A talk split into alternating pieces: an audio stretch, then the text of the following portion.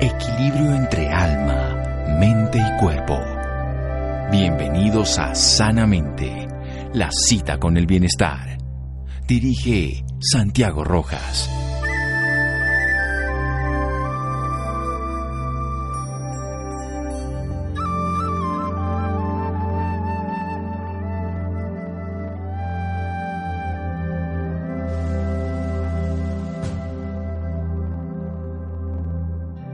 Actitud saludable es contagiosa, pero no esperes agarrarla de los demás. Sé un portador sano. Tom Stopper. Buenas noches, estamos en Sanamente de Caracol Radio, su programa de salud. Tengo un amigo al otro lado aquí del océano. Él es un cardiólogo clínico. Se ha dedicado de forma bastante monográfica a la cardiología del deporte y de la actividad física, a la cardiología preventiva y la rehabilitación cardíaca, fundamentalmente haciendo reconocimientos médico-cardiológicos de aptitud deportiva en pacientes activos. Tiene además un blog maravilloso que le recomiendo a todas las personas, sigormalaria.com. Él está en el País Vasco y él nos enseña desde lo lógico, médico, desde lo científico, porque basado en la evidencia, pero también desde lo práctico y desde hasta lo jocoso, porque con humor, con simpleza nos cuenta cómo vamos a tener una mejor salud a través de cosas que todos podemos hacer, que además nos cuestan menos, o sea, no nos cuesta nada, que es gratis, como tiene que ver el movimiento, el ejercicio, y nos disminuye hasta el costo porque comemos mejor, de una manera saludable. Vamos a hablar con él del síndrome metabólico. Esta es una condición metabólica que está no solamente de moda, sino que estamos diciendo que hasta a veces el 25% de la población no tiene algún nivel y que está generando muchas enfermedades, entre esos la enfermedad cardiovascular, su especialidad, pero que también se asocia a otros problemas que no son menores, como puede ser la cirrosis con el tiempo, a daños a través de la parte del cerebro, como puede ser la demencia, a enfermedades como el cáncer y muchas otras cosas como el síndrome ovario poliquístico. Doctor Sigor Madaria, buenas noches y gracias por acompañarnos en Sanamente de Caracol Radio. Hola Santiago, buenas noches. Ahora ya sí, un amigo. Por segunda vez ya nos podemos considerar amigos. Sí, no nos hemos visto la cara, pero ya a través de los micrófonos y todo nos hemos hablado y además cuando compartimos el único interés que nos interesa a los médicos es que la salud mejore en todas las personas, así sea de este país o de otro, somos amigos. Muy bien, Sigor. ¿Qué significa esto del síndrome metabólico?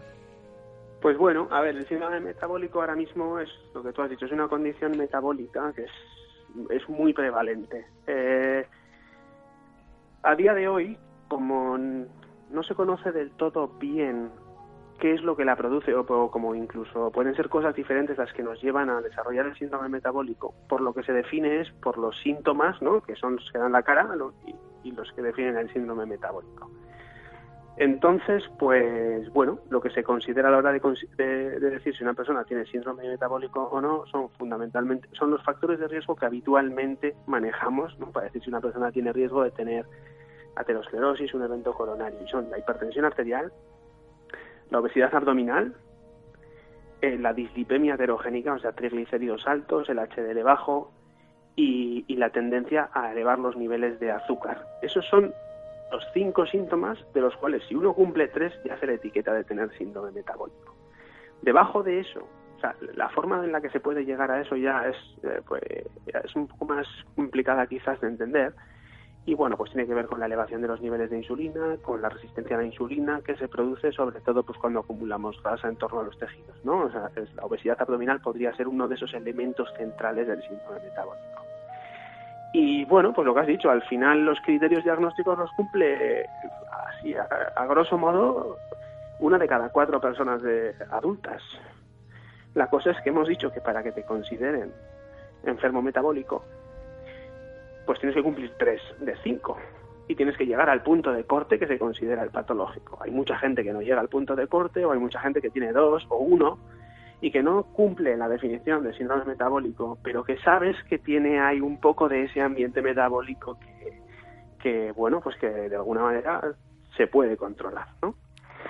Muy bien, Sigor. Vamos a hacer un pequeño corte para definir un poco dos cosas fundamentales que nos interesan a todos, que no lo conocemos bien. Esto del huevo, la gallina, la hiperinsulinismo y la resistencia a la insulina y la inflamación crónica, porque están debajo de todas estas enfermedades, hipertensión, no solo la obesidad abdominal, sino también toda esa alteración de las arterias que nos va a afectar la circulación cardiovascular, cerebral y de todos los tejidos. Hacemos un pequeño corte aquí en Sanamente de Caracol Radio. Síganos escuchando por salud. Ya regresamos a Sanamente. Bienestar en Caracol Radio. Seguimos en Sanamente.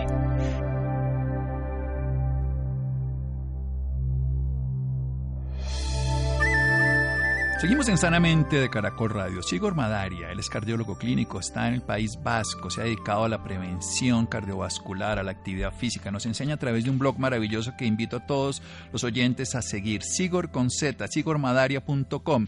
Ahí nos explica el síndrome metabólico, esta condición metabólica prevalente en uno de cada cuatro personas que tiene síntomas que se han ido diagnosticando. Ya hay una escala de valoración donde tiene que tener una glicemia en ayunas, que algunos hablan mayor de 110, una resistencia a la insulina que vamos a definir ahora que es una obesidad central con un índice de masa corporal mayor de 30 kilogramos por metro cuadrado, pero sobre todo la barriguita la vamos a medir con una cinta métrica en un momento, los triglicéridos altos, el colesterol bueno, que es el HDL bajo, una presión arterial mayor de 140-90. Esos son criterios que dependen de las escuelas y las organizaciones varían, pero en términos generales están por ahí. Pero es importante tener en cuenta que esto nos va a llevar a tener más infartos, a tener más cáncer, a tener más inflamación y más enfermedades de todo estilo y a vivir peor. Y uno de cada cuatro lo tiene. Entonces empecemos a ver eso que está de base y, después vamos a ver el antídoto, porque eso es lo más importante, que podemos hacer uno de cada cuatro personas. ¿Qué es esto de la resistencia a la insulina, doctor Sigor?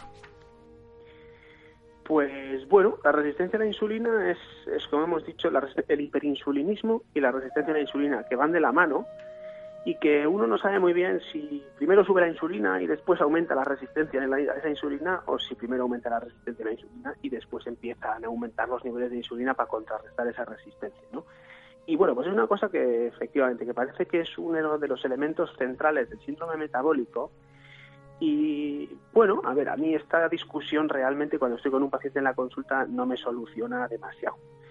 Pero cuando oyes a los bueno, pues a los expertos en todo esto y ves distintas posturas, pues bueno, a ver, la, la, justificación para decir que lo primero es la resistencia a la insulina viene de que cuando uno acumula grasa o engorda de forma indebida y la grasa se acumula en torno a los órganos, esa grasa visceral, pues generalmente se acompaña de una actividad inflamatoria, es decir, las células inflamatorias, digamos que colonizan la grasa y desde ahí empiezan a liberar tanto la grasa como las células inflamatorias una serie de sustancias, entre ellas hay una que se llama el factor de necrosis tumoral, que con ese nombre es evidente que no puede ser bueno. No. Y bueno, pues se sabe que produce resistencia a la insulina, es decir, bloquea los efectos de la insulina. Entonces, esta es una de las justificaciones para decir, oye, mira, primero que pasa es que hay resistencia a la insulina y como respuesta el páncreas tiene que empezar a segregar mucha insulina y llega un momento que se agota enferma y ya incluso no tenemos ni insulina. Sería la fase final de, la diabetes, ¿no? Del síndrome metabólico. Que ya llegó a la diabetes.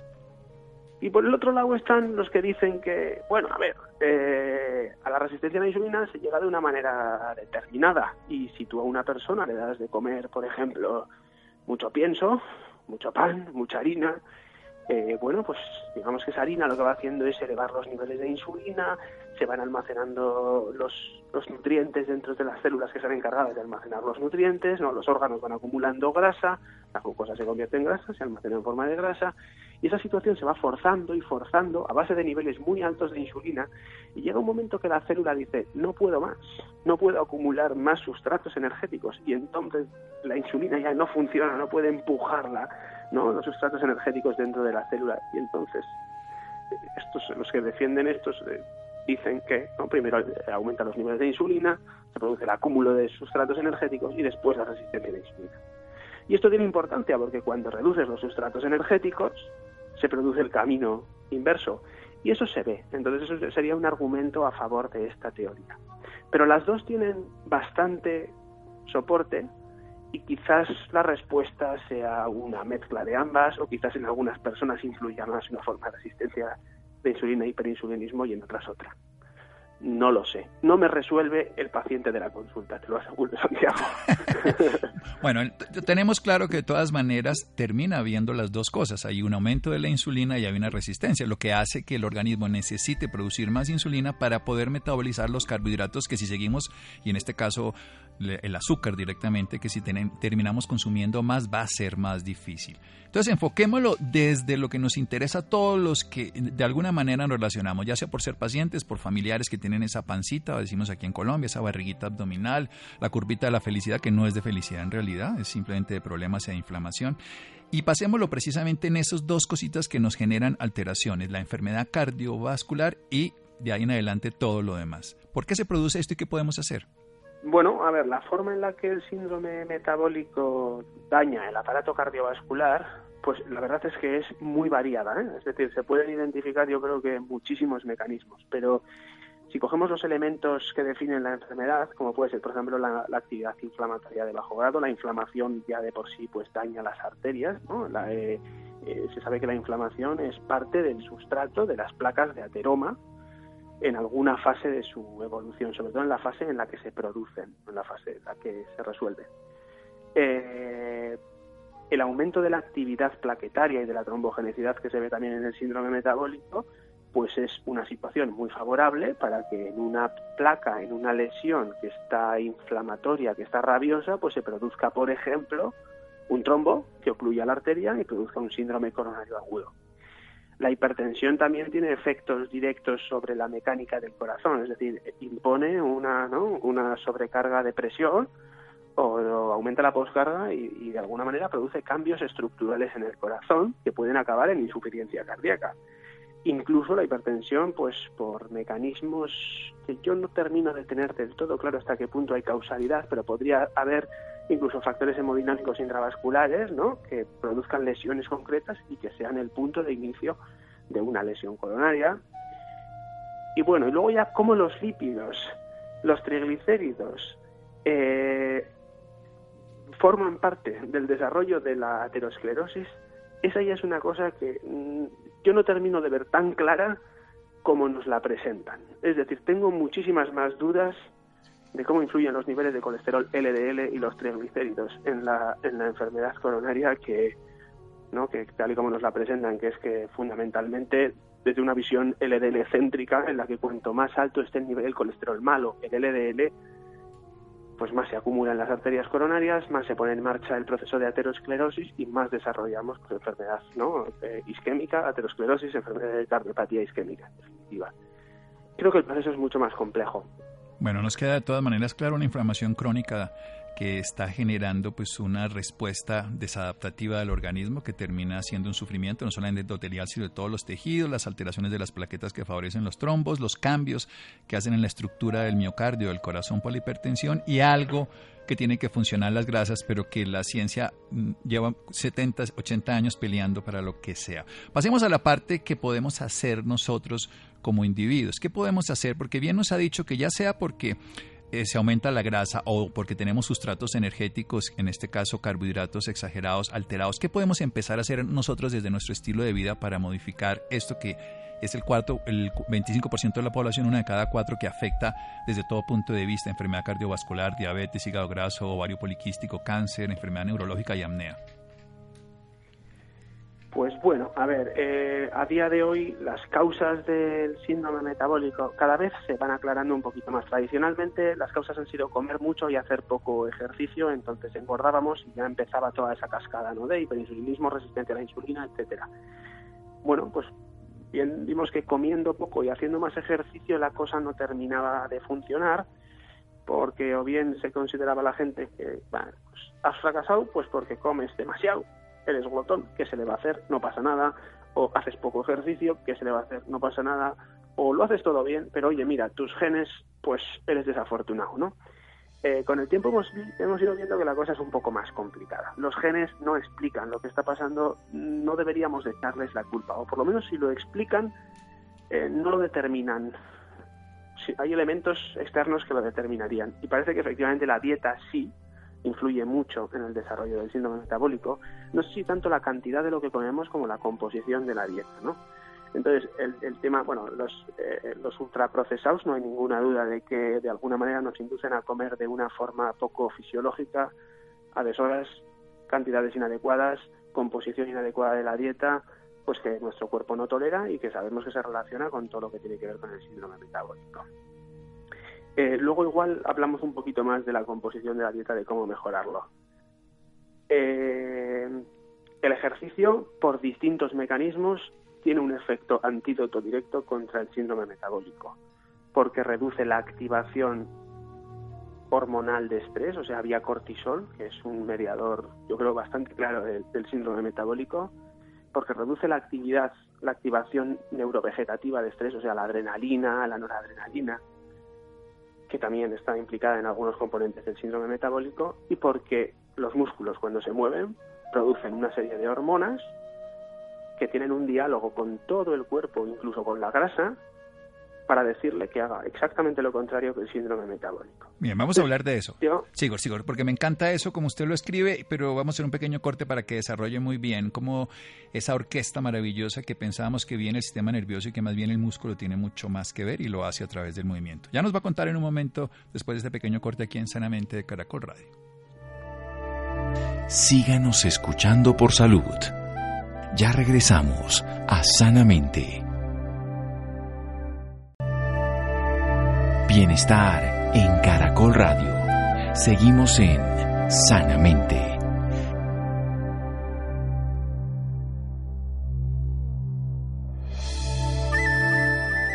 Seguimos en Sanamente de Caracol Radio aprendiendo el doctor Chigor Madari. Él es cardiólogo clínico, se ha dedicado en forma bastante monográfica a la cardiología, al deporte y la actividad física ha sido trabajador específicamente en la cardiología preventiva y la rehabilitación cardíaca. Nos está hablando del síndrome metabólico, ese síndrome que se caracteriza porque tenemos un, un aumento, probablemente de manera inadecuada a través de los años, de temas como el azúcar en la sangre, la glicemia, alteraciones de la resistencia a la insulina, hiperinsulinismo, el, huevo y la gallina, no sabemos cuál de todos es primero, pero cualquiera de las dos que sea por el aumento de la grasa visceral que favorece el bloqueo del efecto de la insulina o por aumento de la insulina porque estamos teniendo sustratos energéticos de la comida ultraprocesada o el exceso de carbohidratos refinados, vamos a disminuir su capacidad y eso vamos a terminar en algún momento, si, no, si pasa el tiempo, a enfermedades ya sean de tipo diabetes, a enfermedades cardiovasculares, hígado graso, ovario poliquístico y demás. Esta inflamación crónica, la posibilidad además de las plaquetas, generar trombos más fácilmente, la hipertensión arterial que va a hacer cambios en la estructura del corazón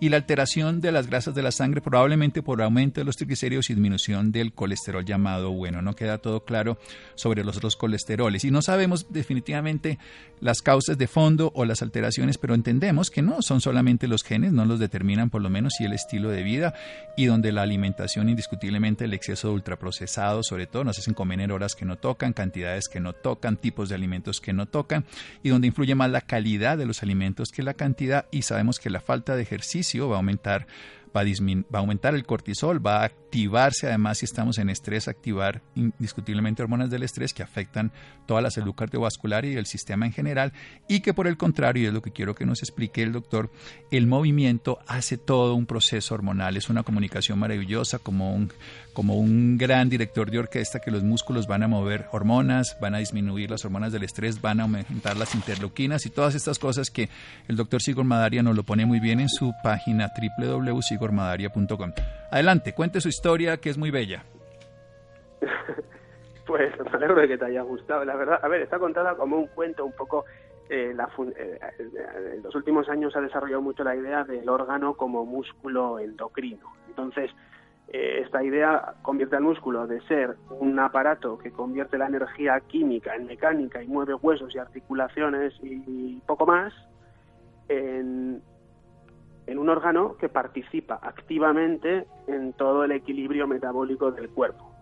Entonces, pues tiene un sinfín de hormonas que se cuentan de 100 en 100, pero hay una de ellas que es, digamos, yo creo que es la gran protagonista, es la, más estudiada, pues la primera que se identificó con nombre y apellidos y a la que se le han visto, bueno, pues una serie de, de, funciones, ¿no? Y es la interleuquina 6, que es la que has mencionado antes siempre se ha considerado una hormona inflamatoria, pero ahora le empiezan a dar un poco la vuelta a ver si va a ser antiinflamatoria. Entonces, una de las cosas que hace el músculo cuando se mueve es aumentar mucho los niveles de interleuquina y una de las cosas que hace es pues un efecto antiinflamatorio. Cuando haces ejercicio, inmediatamente después estás en un estado antiinflamatorio. Eso ya nos interesa en, ¿no? en, este contexto de síndrome metabólico en el que hay inflamación. Aparte, cuando se produce la interleuquina, pues lo que le dice el, músculo a los órganos es, oye, estoy trabajando, darme energía. y se lo dice al hígado, por ejemplo. Entonces el hígado empieza a liberar el glucógeno, ¿no? la glucosa, para enviársela al músculo. La grasa empieza a soltar lípidos, eh, ¿no? Eh, aumenta la actividad lipolítica en el tejido graso y el músculo dispone de toda esa energía en forma de ácidos grasos, en forma de glucosa. Él mismo empieza a utilizar mucha, a activar las vías metabólicas lipolíticas para producir energía a partir de la grasa, utiliza la glucosa. Entonces, todo esto al final, desde el punto de vista metabólico, es una cosa muy interesante que también contrarresta los efectos del síndrome metabólico. Y luego también se sabe que tienen las, esas, ya al margen de la interleuquina, pues hay muchas, se solapa mucho el efecto de muchas hormonas, ¿no? Pero se sabe que también tiene efectos antitumorales, que tiene efectos en la regeneración del aparato cardiovascular, que tiene efectos sobre el, propio proceso de hipertrofia muscular, o sea, de crecimiento, de reparación, de especialización del propio músculo, pues tiene una serie de muchos efectos que son muy interesantes y tiene diálogo prácticamente con todos los órganos del cuerpo. O sea, ahora mismo lo hemos resumido muy mucho, pero bueno, al final se comunica prácticamente con todos los órganos que hay en el, en el cuerpo. Es un órgano muy activo al margen ya de su actividad o de su función mecánica. Pues es que ya lo... Sí, sí, maravilloso. La descripción que además le hace de una manera muy simple ese músculo como órgano endocrino y ya no simplemente como un sistema que responde al estímulo del sistema nervioso, sino como un órgano que comanda todo un sistema de equilibrio, donde produce sustancias con nombres bastante raros, oncostatina, por ejemplo, para nosotros los médicos tiene sentido, mionectina, iricina, que cada una de esas ya sabemos que es antiinflamatoria, inhibidor de actividad tumoral, que está en interleuquina 6, que como bien decía, lo veíamos antes como como inflamatorio, proinflamatorio, pero resulta que si se hace desde el ejercicio, porque ¿qué pensaría uno si le colocara a una persona entonces inyecciones de interleuquina 6? Porque suena súper fácil, así sería sistema. O sea, si a mí me sirve, yo me inyecto. ¿Qué ocurriría? Pero yo la veo muy como la insulina. Eh, resulta que la interleuquina 6 aumenta mucho cuando haces actividad física, cuando mueves muchos músculos, sobre todo durante mucho tiempo, pero lo hace más en la gente que tiene síndrome metabólico. A medida que el cuerpo se acostumbra a la actividad física y se empieza a contrarrestar el síndrome metabólico, eh, la cantidad de interleuquina que se libera es mucho menor. Y entonces si tú coges, te trasladas al tema de la insulina y dices, la insulina es una hormona estupenda, en realidad. Pues en, sus niveles es una hormona estupenda. Pero es curioso, porque en el síndrome metabólico también, si tú haces una carga de hidratos de carbono, aumenta muchísimo la insulina y a medida que va disminuyendo el síndrome metabólico, la respuesta de la insulina también es menor. Entonces yo no sé hasta qué punto, ¿no? Tú cuando observas un comportamiento eh, y el efecto que tiene, y es positivo, dices, vamos a intentar repetirlo, pero siempre que hacemos eso, de alguna manera fracasamos. Es decir, casi es mejor dejar a las cosas estar como son y conseguirlas de forma natural que empezar a hacer artificios que luego jamás funcionan. Entonces, eso lo vemos con la melatonina, pero me gusta mirarla. Sí. Aunque medicina cuando damos melatonina no es lo mismo que cuando la producimos en la oscuridad, lo mismo la serotonina cuando nosotros... Y la vitamina D. Sí. Y todo jugamos a ser Dios y nos equivocamos. No, porque el cuerpo lo produce en el pulso, en el instante, en la forma, en el modo, en el lugar que corresponde y nosotros lo damos de una forma general, no específica, no localizada y no en el momento que corresponde, en estos pulsos además circadianos que todos tenemos. Pero pasemos un poquito a hablar más de ese músculo, ese músculo, cómo se comunica, desarrollemos más esta orquesta. ¿Qué le dice a la grasa el músculo cuando se mueve con estas mioquinas, con estas citoquinas, con estas interleuquinas, con todas estas sustancias? Bueno, a ver, el, diálogo que tiene con la grasa fundamentalmente eh, se me ocurren tres instrucciones para la grasa.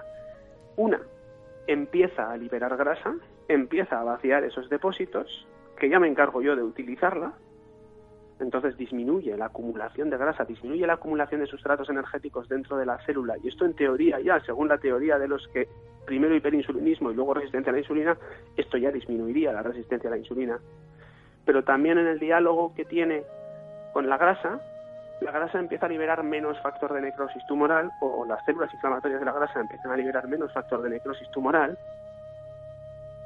y disminuye la resistencia a la insulina que produce el factor de necrosis tumoral y este es otro golpe que le damos al síndrome metabólico. Le dice a la grasa también que se convierta en otro tipo de grasa que no está tan especializada en acumular o en mandar señales inflamatorias al cuerpo, sino más bien en coger, utilizar la energía que tiene, meterla en las mitocondrias y de alguna manera en ese camino desperdiciar la energía en forma de calor y se convierte en grasa marrón o grasa parda, que es la grasa de los niños que es esa grasa ¿no? saludable que vemos en los niños cuando les vemos nos apetece comérnoslos, nos consideramos enfermos. Después nos arrepentimos de no habernos comido cuando crecen, pero... Sí, sí, yo ahora estoy en esa fase de cambiar a justo de ideas. y me llama la atención cuando veo a la pequeña durmiendo encima de la cama desnuda en invierno, que estamos todos tapados, y la otra está pegando patadas todo el rato para quitarse. Esto digo, esto tiene que ser la grasa Y aparte del, pues, del tema pues inflamatorio, la, resistencia a la insulina, la, grasa parda, yo creo que, bueno, se me ocurre así nada más sustancial, pero seguro que hay mucho más que nos estamos perdiendo, o que por lo menos yo me estoy perdiendo. Pero bueno, esto es genial. Entonces, la, la interleuquina 6 en, en el sistema funciona como antiinflamatorio cuando se usa endógena y puede ser tóxica si lo usamos externamente, o sea que no vale la pena buscar medicamentos, y no vale la pena hacer lo que el cuerpo hace, que es moverse, y entonces ese músculo le dice a la grasa que se libere, hacemos lipólisis, utilizamos esa energía, en los depósitos, o sea, baja la grasa que tenemos en la pancita, disminuimos el factor de necrosis tumoral, lo que entonces la resistencia a la insulina hace que tengamos menos necesidad de insulina, lo que va a hacer que utilicemos mejor la energía y tengamos menos inflamación y por ende también menos posibilidad de diabetes y todo lo demás. Bueno, entonces la actividad física aumenta la masa muscular y aumenta mm, la disminuye la masa grasa y, y, genera entonces mioquinas versus adipoquinas, para ponerlo en ese lenguaje técnico. ¿Qué hace con la inhibición hormonal y la neurovegetativa del estrés? ¿Cómo funciona a nivel del estrés el movimiento?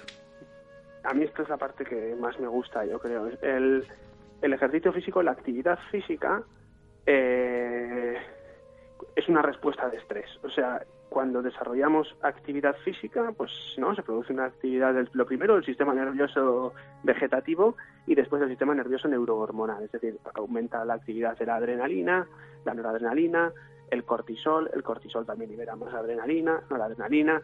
Bueno, todas esas hormonas producen una serie de, de, de respuestas en el organismo pues que se caracterizan por hipertensión, aumento de la frecuencia cardíaca, aumentan los sustratos energéticos en la sangre, se libera grasa, se libera azúcar, se produce una resistencia a la insulina porque aumentan el, el, glucagón, el cortisol, las catecolaminas que producen precisamente resistencia a la insulina, aumenta la tensión, aumenta... Eh, eh, ay madre, la actividad trombótica, la actividad plaquetaria, es decir, todas esas cosas que vemos en el síndrome metabólico. Entonces, cuando hacemos ejercicio físico, realmente el riesgo cardiovascular en ese momento aumenta, no disminuye. Pero de forma, digamos, paradójica, a base de hacer sesiones de actividad física, pues bueno, se va produciendo, digamos, un efecto hormético y la respuesta contraria, es decir, los niveles, tanto en reposo como en actividad física, de catecolaminas adrenalina, noradrenalina y cortisol, lo mismo que pasaba con la interleuquina 6, cada vez son menores, cada vez producimos respuestas de estrés menos exageradas. Y de alguna manera esto reduce el riesgo en, eh, futuro de eventos cuando hacemos ejercicio y en reposo. ¿vale? Entonces, eh, la actividad física es una respuesta de estrés y es un síndrome metabólico que se produce de forma aguda para que los músculos tengan la energía que necesitan para solucionar una amenaza. en este caso puede eh, ser huir, pero también puede ser ir a alcanzar una meta que se está buscando. Eso, es. Muy bien, pero... Eso es la... Sí. Me encanta, me encanta porque además, y quiero invitarlos a todos a que entren a la página del doctor Sigor y van a encontrar sigormadaria.com, es un blog y van a encontrar esto descrito en un nivel práctico para cualquier persona, también obviamente con una base científica que le permite a cualquiera de las personas documentarse de una manera adecuada. La salud metabólica mejora indiscutiblemente, la salud cardiovascular disminuye la posibilidad de tener enfermedad cardiovascular a nivel también de todo el organismo, que quiero decir, el daño que puede hacer la microcirculación en el cerebro, la demencia, alteraciones incluso de ansiedad y de estrés, todo esto moviéndose. O sea que el músculo es el antídoto del síndrome metabólico, mover el músculo me refiero. Eso es. Vía mioquinas, por la conversación que tiene el músculo con todo el cuerpo y a través de las adaptaciones que se consiguen en el sistema nervioso vegetativo y en, la activación neurohormonal de estrés. Yo creo que esas son las dos formas en las que la actividad física actúa como antídoto del síndrome metabólico. Seguro que luego hay más, ¿eh? pero yo creo que de forma grosera son las más, las más importantes. No, incluso la interleuquina 6 actúa sobre los macrófagos, ya se sabe, y eso ya tiene hasta una actividad que sabemos los macrófagos en la enfermedad cardiovascular como infortunadamente tienen una, una, función ahí inadecuada cuando, está, cuando hay inflamación. Pero todo esto es muy sencillo. Tenemos que comer comida más real, disminuir la comida ultraprocesada y movernos más de una manera regular para disminuir que esta enfermedad que está de base o este síndrome, que es un conjunto de síntomas y de factores de riesgo reales, vaya a llevar a que tengamos más muertes evitables. Todas estas 10 causas de enfermedades primarias, en algún lugar está el síndrome metabólico. Doctor Sigor, muchísimas gracias. Muchas gracias a ti, Santiago, por la confianza. Ya van dos. Ya, sí, seguro, y aprendemos mucho y los vuelvo a invitar. Sigormadaria.com, un blog donde nos habla sobre prevención cardiovascular. Recordemos que la primera causa de muerte en el planeta, sumando con las enfermedades oncológicas, llegan a ser dos de cada tres muertes y en gran parte el ejercicio, la alimentación y el nivel de estrés tienen que ver. Un abrazo, doctor Sigor, descanse. Un abrazo, Santiago. Seguimos en Sanamente de Caracol Radio. Síganos escuchando por salud. Ya regresamos a Sanamente. Bienestar en Caracol Radio. Seguimos en Sanamente.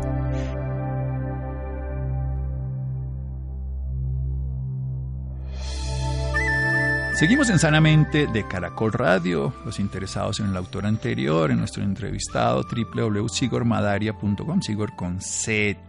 ¿Qué debe saber antes de elegir a su cirujano plástico? Cambiando de tema, el factor más importante en toda cirugía plástica es lo que determina la seguridad y el resultado. Es a quien elija usted como cirujano plástico, por supuesto, el certificado y toda la experiencia que él tenga, la idoneidad, la responsabilidad médica y profesional. Laura. Muy buenas noches, Santiago, para usted y para todas las personas que nos sintonizan a esta hora. Claro que sí, Santiago, las cirugías plásticas y los tratamientos estéticos realizados por cirujanos plásticos faciales no son un tema equiparable a una limpieza facial o a una visita a la peluquería.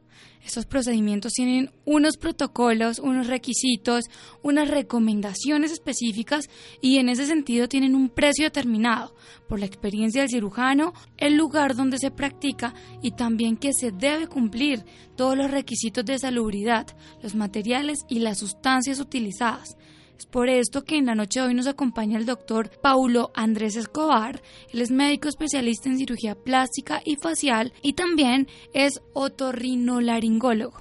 Doctor Paulo Escobar, muy buenas noches y bienvenido a Sanamente de Caracol Radio. Buenas noches, pues sí, es una palabra difícil a veces, otorrinolaringólogo, pero dentro de eso hay una formación específica en la parte funcional de la nariz y luego pues el ser cirujano plástico facial también pues termina de complementar esas dos partes, tanto la estética reconstructiva como la, la función. Excelente, doctor, claro que sí. Bueno, y para empezar, quisiera que nos hablara un poco de lo que debe saber el paciente antes de hacerse una cirugía plástica. Básicamente, lo primero que tiene que hacer es eh, pues estar eh, seguro de que su especialista eh, efectivamente tiene pues los, los requerimientos básicos para poder ejercer esa, esa especialidad en, en Colombia que tenga pues esa formación específica para el procedimiento que pues está eh, buscando el, el, paciente. Y a partir de ahí pues obviamente hay unos mínimos eh, requisitos pues en cuanto a eh, la seguridad pues en la clínica que tenga pues una habilitación de salud que el anestesiólogo pues obviamente eh, pues sea anestesiólogo, que vayan a tener pues un procedimiento anestésico que sea el adecuado para ese tipo de paciente y sobre todo después que haya un seguimiento correcto y esa es la mejor forma de evitar ningún tipo de, de complicaciones, ¿no? ¿Y qué debe saber el paciente antes de hacerse una cirugía plástica? Pues como decía antes, simplemente pues tener una, primero que todo, una buena selección del especialista, saber exactamente si su procedimiento, eh, por ejemplo en mi campo, que es cirugía plástica facial, es eh, pues el, el, especialista que lo va a realizar, pues efectivamente tenga experiencia y tenga una especialidad en cirugía plástica facial idealmente y a partir de ahí pues eh, seguramente las cosas pues vayan a, a, marchar correctamente si no hay especialización en el procedimiento que el paciente está buscando o no tiene pues esas eh, habilidades probablemente pues el cirujano mm, no va a poder manejar el caso de la mejor manera no bueno, y cuéntenos por qué es tan importante que el especialista tenga una técnica específica para cada cirugía.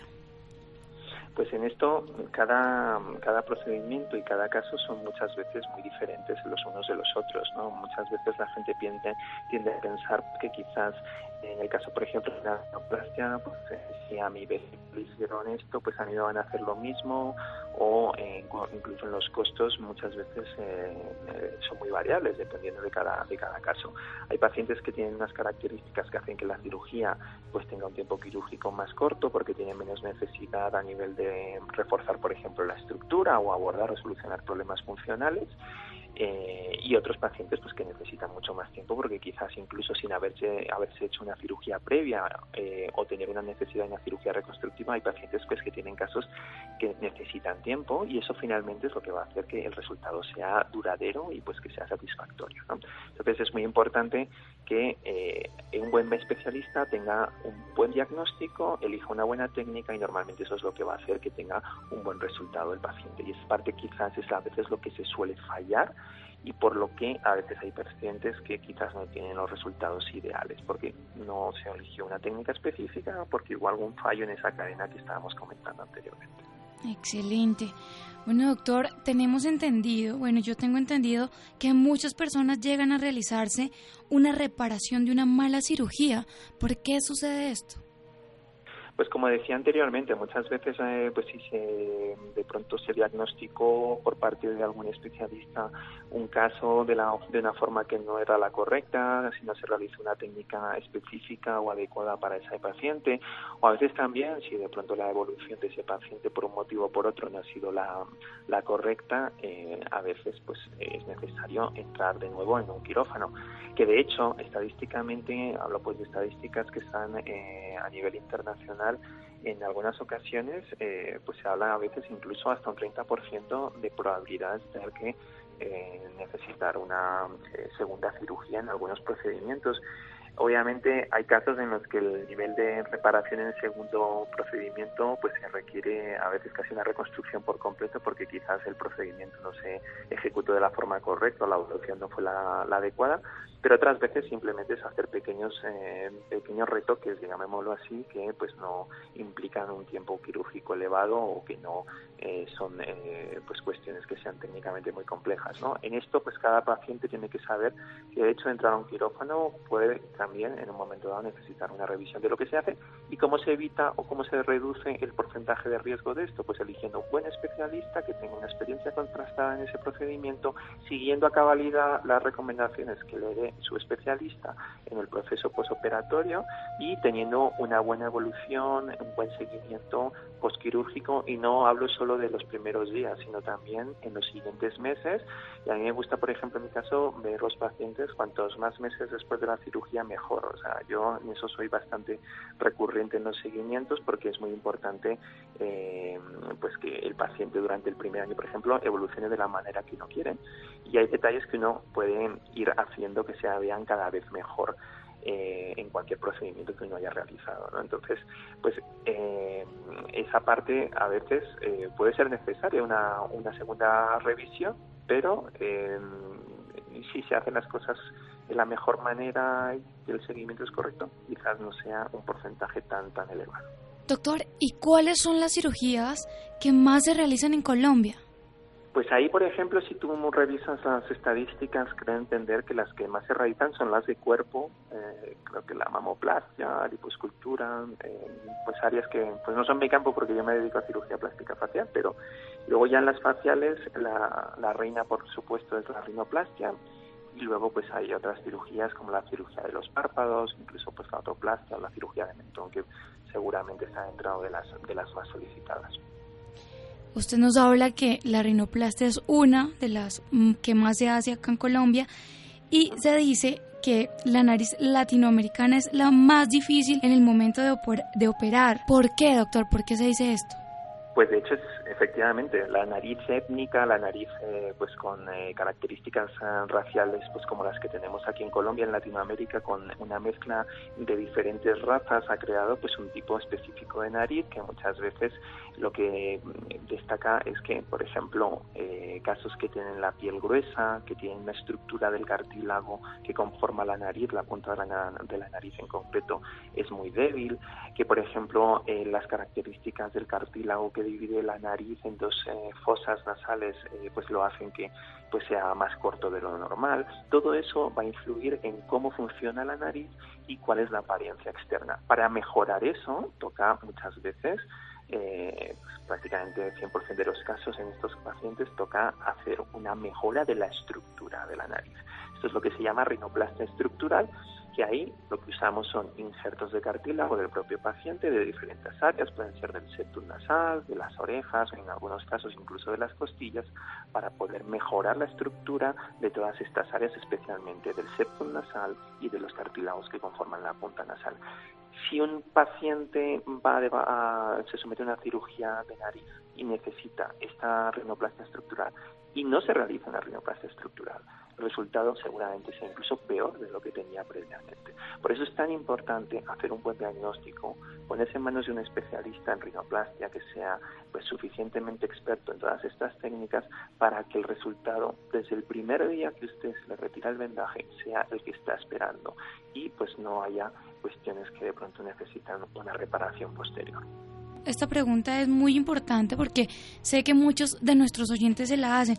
¿Cuáles son las preguntas que se deben hacer en la primera cita? Bueno, pues ahí, primero que todo, en la primera cita es el momento en el que el cirujano y el paciente se conocen por primera vez y tienen que establecer una buena relación. Una buena relación personal y una, obviamente, una relación que esté basada pues en eh, la confianza y la transparencia. Por ejemplo, como cirujano, pues uno tiene que conocer el estado de salud previo del paciente, si ha tenido pues problemas de salud, si ha tenido cirugías previas en la zona que pues se supone que se va a operar eh, y pues conocer muy bien también las motivaciones que tiene ese paciente para buscar una cirugía. Luego, el paciente tiene que conocer muy bien, por ejemplo, cuál es el criterio estético del cirujano, cuál es la técnica que le propone hacer, cómo se va a realizar esa técnica, obviamente pues de una forma que se la pueda explicar lo más sencillo posible, pero pues es importante que el paciente conozca pues si le van a tomar un inserto de la oreja, si le van a hacer una técnica abierta o cerrada en caso de una rinoplastia, eh, que sepa cuál va a ser el tiempo de recuperación, cuándo puede reincorporarse a su trabajo, si puede hacer ejercicio a las cuantas semanas, si se puede exponer al sol, en fin, todas esas cosas, eso es muy importante que eh, pues el paciente en la primera consulta lo sepa, lo pregunte y que cuantas preguntas tenga, pues que se las realice al, especialista. Yo, por ejemplo, en promedio me puedo demorar a veces hasta una hora y cuarto, una hora y media con un paciente la primera vez, porque la idea es que el paciente tenga ese tiempo con el especialista de la mejor manera, que lo pueda aprovechar, que tenga eh, todas esas preguntas que a veces eh, rondan la cabeza. Yo siempre recomiendo, pues apúntelas en una hoja de papel, enumérelas y vaya completándolas a medida que va avanzando la consulta. Antes de la cirugía, yo vuelvo a tener otras consultas con el paciente ya para definir algunos detalles de, los cambios que se van a realizar, pero aún así todos seguimos a veces teniendo preguntas que es bueno contestar. ¿Por qué? Porque si yo tengo claro, la medida de lo posible, todo lo que voy a, a, lo que me espero, lo que espero de, esa cirugía, de ese procedimiento, a, medida que vaya yo eh, pasando por todas estas etapas, seguramente voy a ir viendo que lo que me había dicho el especialista se va cumpliendo y eso me va a dar más tranquilidad. Si entro en un quirófano y no tengo mucha información, no sé ni qué me van a hacer, no, no, no sé qué me espera, probablemente se viva de una forma un poquito diferente, con más ansiedad y quizás a veces incluso afecte eh, la forma en que se enfrenta el paciente a esa recuperación, incluso a veces la puede eh, pues llegar incluso a complicar. A veces las personas muy ansiosas o con mucho estrés recuperan peor que una persona que está tranquila, ¿no? Entonces eh, es muy importante eh, pues las, las preguntas que tengan. A veces hay preguntas que pueden considerarse como muy importantes, pero quizás para esa persona son importantes. Entonces yo siempre le digo al paciente, bueno, haga usted todas las preguntas que tenga, lo importante es que eh, usted esté tranquilo y que para eso es el tiempo de la primera consulta. A mí, por ejemplo, las consultas que dicen valoración, entre comillas, y que dedican muy poco tiempo al paciente, creo que pues eh, no son beneficiosas para obtener un buen resultado. Cuanto más tiempo le dedico al paciente antes de la cirugía, mucho menos riesgo de un mal diagnóstico o de una complicación seguramente va, va a aparecer en el proceso posquirúrgico. Excelente, doctor. Bueno, y ya para finalizar, ¿dónde lo pueden encontrar las personas que deseen más información o que estén interesadas en este tema? Bueno, pues yo eh, tengo el consultorio en el edificio Santa Ana Medical Center, en el consultorio 422. Ahí me pueden encontrar, aquí en la ciudad de Bogotá. Está en la calle 119, número 714. Y pues también me pueden eh, encontrar eh, pues al WhatsApp, el 318-804-4529 y también en las redes sociales, en Instagram. pues mi Instagram es Paulo Andrés Escobar MD y ahí pues me, seguramente puedan también eh, ver algunos de los eh, pues posts que realizo normalmente con información, con casos, con eh, todas estas cosas que hemos hablado, noticias, etcétera, etcétera. Así que pues esas son esas son las, las formas de contactar. Bueno, doctor Paulo Escobar, muchísimas gracias por esta valiosa información y por acompañarnos esta noche en Sanamente de Caracol Radio. Un gusto haber estado de nuevo en su programa y bueno, pues muchas gracias por la, invitación. Muchas gracias, muchas gracias a Iván, muchas gracias a Jonathan, a Juan José, a Ricardo Bedoya y a Rodríguez. Quédense con ambos en el camino con Ley Martín. Caracol piensa en ti. Buenas noches.